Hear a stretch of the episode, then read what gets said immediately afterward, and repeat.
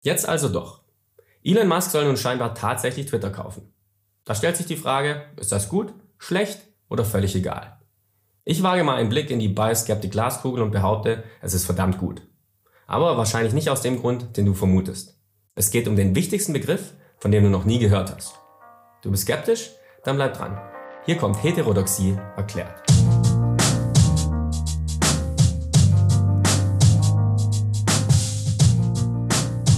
Als Elon Musk im April 2022 ankündigte, Twitter kaufen zu wollen, spielte die Welt für kurze Zeit verrückt. Egal ob man die Nachricht spontan gut oder schlecht fand, jeder war irgendwie excited. Man fragte sich, welche Implikationen bringt es mit sich, wenn einer der reichsten Menschen der Welt eines der größten und mächtigsten sozialen Netzwerke übernimmt? Als dann alle gerade so richtig am Ausflippen waren, ruderte Musk bereits Mitte Mai zurück. Weil ihm angeblich falsche Informationen von Seiten Twitter vorgelegt wurden, was die Anzahl von Fake-Accounts betrifft, wollte Musk vom unterschriebenen Kaufvertrag zurücktreten. Eine Auseinandersetzung vor Gericht bahnte sich an. Nun heißt es seit wenigen Tagen, Musk werde den Vertrag erfüllen und Twitter kaufen. Über die Gründe wird und wurde viel spekuliert. Die aktuell heißeste Theorie, Elons Aussichten vor Gericht seien schlecht, weshalb er nun durchziehen muss. Er selbst beschreibt den Twitter-Kauf als Beschleunigung der Alles-App X. Whatever that means. Dass ich das für eine gute Nachricht halte, hat relativ wenig mit Elon selbst zu tun. Ich finde ihn hauptsächlich interessant, teilweise witzig, vereinzelt genial und häufig merkwürdig. In diesem Video soll es aber nur um einen Bestandteil seiner Persönlichkeit gehen. Die feste Überzeugung der Wichtigkeit von Free Speech. Essentiell das Pendant zur freien Meinungsäußerung. Ein Thema, das ich hier schon mal behandelt habe. In diesem Tweet schreibt er frei übersetzt, Freie Meinungsäußerung ist die Grundlage einer funktionierenden Gesellschaft und Twitter ist der digitale Marktplatz der Ideen, auf dem wichtige Themen zur Zukunft der Menschheit debattiert werden. Er möchte den Algorithmus veröffentlichen, um Vertrauen zu generieren, Spambots ausschalten und Menschen authentifizieren. Vorausgesetzt, dies alles tritt komplett ein, hätten wir wirklich einen digitalen Marktplatz der Ideen. Völlig frei von jeglicher Zensur, Shadowbanning oder Meinungssteuerung. Dies sind Dinge, die auf Twitter passieren. In welchem Umfang ist umstritten. Wo es angemessen ist und wo nicht, wird kontrovers diskutiert. Beim offengelegten Algorithmus wüssten wir es ganz genau. Jedenfalls wäre das der ideale Rahmen für etwas, was in unserer Gesellschaft oft zu kurz kommt. Heterodoxie. Heterodoxie ist das Gegenteil von Orthodoxie und bezieht sich auf eine soziologische Theorie Pierre Bourdieus, deren Basis die Doxa bildet. Wenn du jetzt nur hetero verstanden hast und anfangen willst zu ragen, dann hast du vermutlich ein Kommunikationsproblem. Dafür bietet dir mein Unternehmen die Lösung. Schaue auf www.wecommunicate.de vorbei und suche nach deinem Thema. Denn egal welche Kommunikations- oder Marketingaufgabe du hast, wir helfen dir, sie zu lösen. We Communicate. Und wenn du meine Unabhängigkeit auf YouTube sicherstellen willst, dann abonniere jetzt und werde am besten gleich Kanalmitglied oder unterstütze mich mit einer Spende über den PayPal-Link in der Beschreibung. Definition Doxa. Das Selbstverständliche. Doxa bezeichnet alle Überzeugungen und Meinungen, die von einer Gesellschaft unhinterfragt als wirklich oder wahr angenommen werden. Für viele Menschen sind die Doxa und Wahrheit dasselbe. In der klassischen Rhetorik ist die Doxa aber das genaue Gegenteil der Episteme, also dem wirklichen Wissen. Das heißt nur nicht, dass die Doxa nie wahr sein kann. In den meisten Fällen ist sie das weil sich die Mehrheitsmeinung meistens durchsetzt, weil sie eben stimmt. Es ist aber ein Fehler, die beiden Begriffe a priori synonym zu nutzen. Definition Orthodoxie. Die Mehrheitsmeinung. Orthodoxie bezeichnet kollektive Überzeugungen und Wirklichkeitsannahmen, von der die überwiegende Mehrheit der Gesellschaft überzeugt ist. Orthodoxe Inhalte werden nur ab und zu in Frage gestellt oder angegriffen. Auch hier ist die Unterscheidung für manche Menschen schwierig.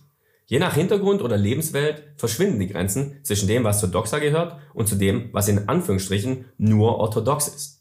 Dass Frauen das Wahlrecht haben, sollte in der westlichen Welt eigentlich gegeben, also Teil der Doxa sein. Auch wenn der Money vom Stammtisch aus der Eckkneipe das vielleicht anders sieht. Heterodoxie, das Umstrittene. Heterodoxie bezeichnet alle Meinungen, Vorstellungen und Behauptungen, die in einer Gesellschaft heftig debattiert werden und umstritten sind. Heterodoxe Inhalte werden regelmäßig ausdiskutiert. Wir sehen am vorangegangenen Beispiel des Frauenwahlrechts zwei wichtige Dinge. Erstens dass es bei der Entwicklung einer Gesellschaft regelmäßig zur Verschiebung kommt. Das Wahlrechtsmonopol von Männern in Frage zu stellen, war anfangs umstritten, also heterodox. Dann orthodox und ist heute, in den meisten Teilen der Welt, Bestandteil der Doxa. Das heißt, darüber diskutiert heute kein normaler Mensch mehr. Zweitens, dass Verschiebungen nur durch Diskussionen verschiedener Meinungen bewirkt werden können. Zu Beginn gab es natürlich Versuche, Diskussionen über die Legitimation des Frauenwahlrechts im Keim zu ersticken. Erst durch Diskussionen und viele Opfer, durch vor allem weibliche, aber auch männliche Feministen, wurde das Thema orthodox gesehen. Dass ein solcher Kampf erforderlich war, klingt für unsere Grundschüler von heute absurd, weil das Frauenwahlrecht eben Teil unserer Doxa ist. Und was hat das jetzt nochmal alles mit Twitter zu tun? Wenn wir wie gesagt voraussetzen, dass Elon seine Ankündigung wahrmacht, Twitter zur unzensierten Plattform für freie Meinungsäußerung zu machen, hilft er damit der Heterodoxie ungemein. Aber bei Skeptic Du naives 80er Jahre Pornostar-Double. Weißt du nicht, dass Twitter zensiert werden muss, um die Welt vor Beleidigung, Hass und Gewalt zu beschützen? Höre ich dich einwenden. Nun, hypothetischer Fragesteller. Lass mich diesen gut gemeinten Einwand mit einem rhetorisch anspruchsvollen Meisterwerk an Formulierung beantworten. No, God! Ich verstehe natürlich die Logik hinter diesem Gedanken. Ideen und Worte können wehtun. Aber solange sie nicht gegen Gesetze verstoßen, wer soll entscheiden, was zu krass ist und was okay ist? Was ist der objektive Maßstab? Schauen wir uns die Argumente an. Gegenargumente.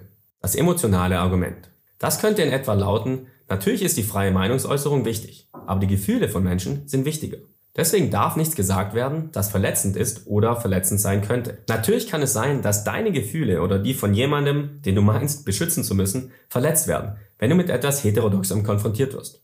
Aber weißt du, welche Idee auch noch jemandes Gefühle verletzt hat, als sie heterodox war? Jede Idee, die die Welt jemals verändert hat.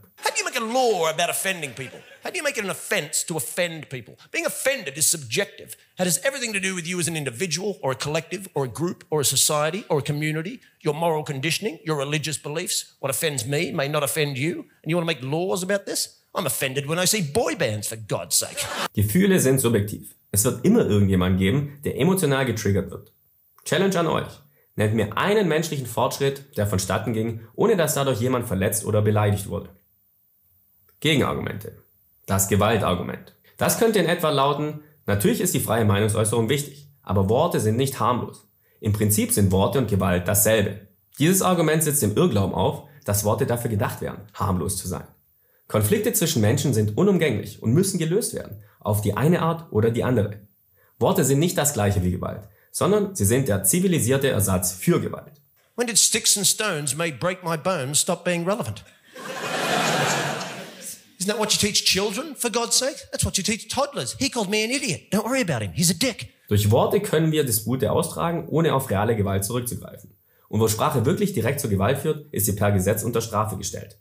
Für uns alle ist es besser, wenn sich jemand öffentlich outet und auf Twitter zur Gewalt aufruft, als auf einem anonymen Untergrundkanal wie Telegram. Gegenargumente. Das Ausnahmeargument. Das könnte in etwa lauten, natürlich ist die freie Meinungsäußerung wichtig, aber auch das hat Grenzen. Beim Thema XY gibt es einfach keine Diskussion. Regelmäßige Zuschauer denken hier hoffentlich direkt an den Fehlschluss der unbegründeten Ausnahme. Wir könnten für XY jedes aktuelle Thema einsetzen und behaupten, dass sich jegliche Diskussion darüber erübrigt hat. Woran erinnert mich das? Shall be beaten with many stripes. That's scripture. Gotteslästerung, Sklaverei, Rassismus, Sexismus, Geozentrismus. Ich könnte diese Liste unendlich weiterführen. Es wäre absolut arrogant, unseren jetzigen Status quo als Spitze der menschlichen Evolution zu sehen und zu glauben, wir müssten im Sinne des weiteren Fortschritts nicht offen sein für jedweden Diskurs. Das beste Argument dafür, Mills Dreizack. Mir wurde letztens in einem Kommentar vorgeworfen, von der Richtigkeit meiner Meinung überzeugt zu sein. Das fand ich ziemlich witzig, denn natürlich sind wir alle von jeder einzelnen unserer Meinungen überzeugt, sonst hätten wir sie ja nicht. Aber das bedeutet nicht, dass ich auch davon ausgehe, dass alle meine Meinungen korrekt sind. Das ist absolut ausgeschlossen. Und der einzige Weg, um herauszufinden, welche meiner Überzeugungen falsch ist, ist die freie Diskussion. Perfekt symbolisiert durch Mills Dreizack. John Stuart Mills Dreizack besagt, dass es für jede Meinung oder Überzeugung drei Optionen gibt. Erstens, du liegst falsch. In diesem Fall ist es essentiell, anderen zu erlauben, dich zu korrigieren. Zweitens, du hast teilweise recht. In diesem Fall benötigst du andere Blickwinkel und Argumente, um durch Diskussion und Reflexion näher an die Wahrheit zu kommen. Drittens, Du hast vollständig recht. In diesem unwahrscheinlichen Fall brauchst du trotzdem Menschen, die mit dir diskutieren. Denn wenn du niemals deine Position verteidigen musst, wirst du niemals verstehen, warum es wahr ist, was du glaubst. Aus meiner Sicht ist es absolut notwendig, dass wir als Gesellschaft Heterodoxie mehr fördern. Nur so bereiten wir den Boden für Fortschritt. Je radikaler wir barrierefreies Denken und Diskutieren zulassen, desto schneller kommen wir gesellschaftlich voran.